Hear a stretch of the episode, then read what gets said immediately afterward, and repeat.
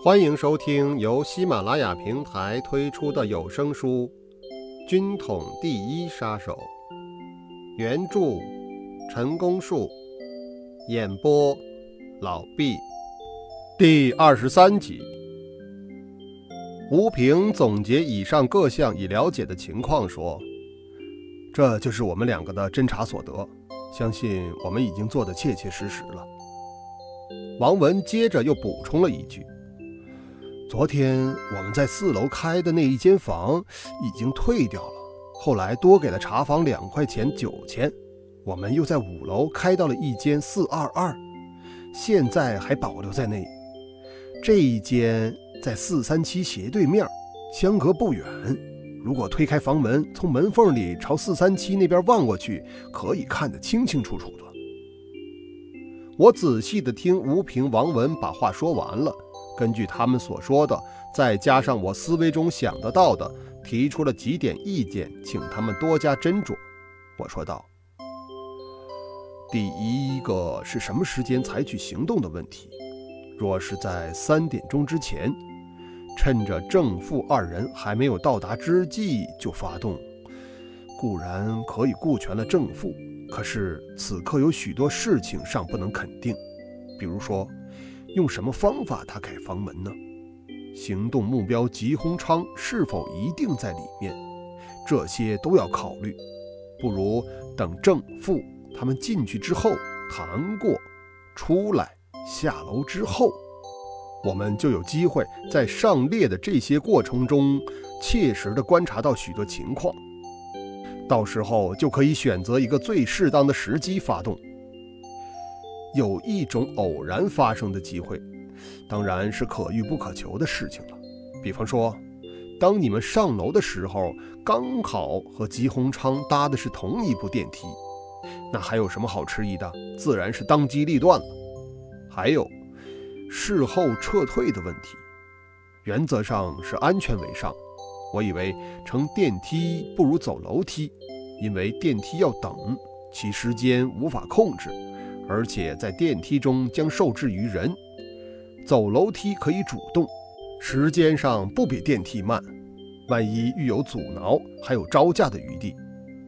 至于走出交通旅馆会不会遇上巡逻警的事，虽然可能性很小，可是也不能碰运气。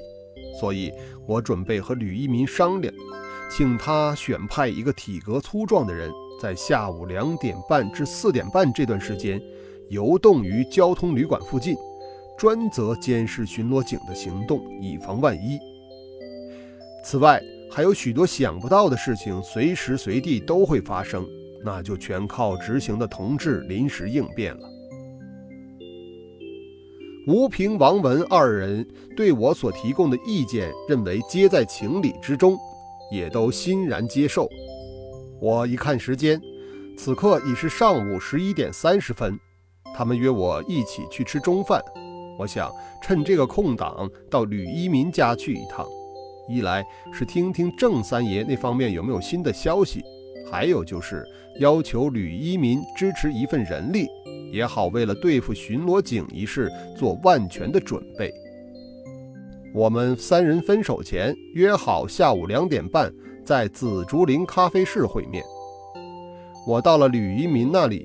郑三爷并没有什么新的消息，请他派一个人协助的是，他打算介绍一个叫陈国瑞的小伙子，请我做决定。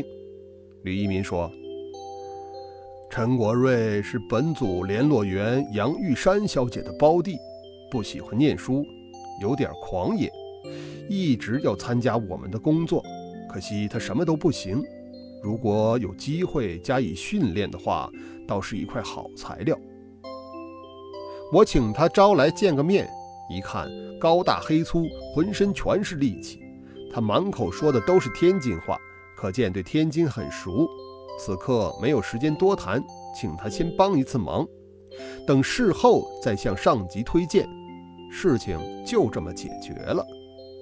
可是我心里仍在纳闷他姐姐姓杨，他为什么又姓陈呢？我拟了两份电报稿子，自己送到电台上发了，然后再去紫竹林与吴王会面。我到达时，他们已经吃过东西，正在等我。我叫了一克三明治充饥。既然没有什么新情况发生，需要准备的事情又都做了，应该交代的话也都说了，于是他们起身回交通旅馆，我就留在此处作为联络枢纽。这家紫竹林咖啡室就在交通旅馆同一条街上，相隔只有十几家门面。坐在里头朝外看，可以见到熙来攘往的行人。果然，夹在行人当中就有一个临时帮忙的陈国瑞。时间还不到三点，心里已经开始紧张了。此刻，除了安安静静的等待之外，一点力气也使不上了。三点五分，毫无动静，当然不会这么快了。三点八分。又看到陈国瑞在人行道上慢慢的踱来踱去。三点十二分，小便很急，想强制一下，哎，不好，可又怕正在这个时候出什么事情。三点一刻，从厕所回到座位上，再叫了一杯热咖啡，吩咐店里煮的浓一点，越苦才越够刺激。我猜测，吴平他们也许正在等候机会。又是几分钟过去了，心里忐忑难安。我把一盒火柴倒在桌子上数单双，并不再补吉凶，想借以稳定情绪。差两分钟就三点半了，我越来越急，连数火柴也数不下去了。正在这个当口，吴平一个人推门走进来，一副怅然若失的神情。莫非有了变故？吴平坐下来，低声说道。房间始终是空的，我问道：“那王文呢？”吴平回答我说：“他留在上面听候下一步的指示，同时他还不死心，想再等等看。”事态有了变化，情急转为懊丧，不得不镇定下来应付目前的一些难题。我请吴平先把刚才的情形说给我听听，是怎样知道房里是空空的？吴平说：“我们从两点五十五分起就从门缝里朝三十七号看，两个人调换着看，却始终不见动静。按理说，就是房里没有人，正负二位也该在三点钟前后到达的。可是，一直到三点二十分，他们二位都没有来。做主人的不在，被邀请的客人不来，当然就有了蹊跷。”我们二人一商量，不得已只好单刀直入地问茶房了。吴平接着说：“我们把茶房喊来，以两个人一间房不便为由，想再开一个房间。那间三十七号既然没有人住，就给我们好了。”茶房回答说：“那一间房虽然没有人住，可是柜上已经收了人家的定钱。您老如果要用。”我和伙计们合计合计，可以拆对一两个钟头给你老用，时间长了恐怕不好办。我知道茶房是想捞外快，可是也印证了那间四三七号房确实是有人定下了而没有来。至于为什么定好了不来，那就是问题的关键所在了。我糊弄茶房说是到外面去接一个人，等接到了回来再说。所以，请王文待在旅馆里，我先下来报告并请示。我真琢磨不透其中的道理，而郑三爷也绝不是故弄玄虚的人，可是他总要赴约才对呀。正在解不开这个谜团的节骨眼上，吕一民协同杨玉山小姐一同进来了。杨小姐手里还牵着一个五六岁的小女孩。这正是吃下午茶的时候，我们也叫了几样点心，又专为带来的小妹妹要了一杯可可茶。在表面看来，这不是一家大小出来逛街吃点心吗？谁又看得出我们是肩负重任的执行者呢？不过，若是真要有人坐在一旁冷眼观察我们的神态，那就不对了。除了孩子之外。我们几个人都是表情凝重，神色紧张。我注视吕一民，期待他赶快说出究竟有了什么变故，他却让杨玉山先说。杨小姐这才放低了声音解释情由，说道：“我是奉吕先生之命，负责联络正副二位的。今天中午过后不到一点，我就带着外甥女到了傅家。他们两位在傅家会齐后，在下午两点半钟前去赴约，四点差五分才回来的。正副两位先生回来后。”他们对于临时的变更约务地点这一层也不了然。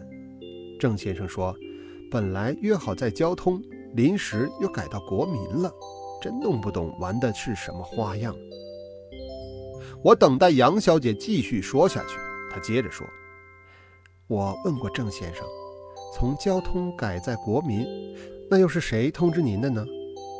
郑先生叙述当时的情形说。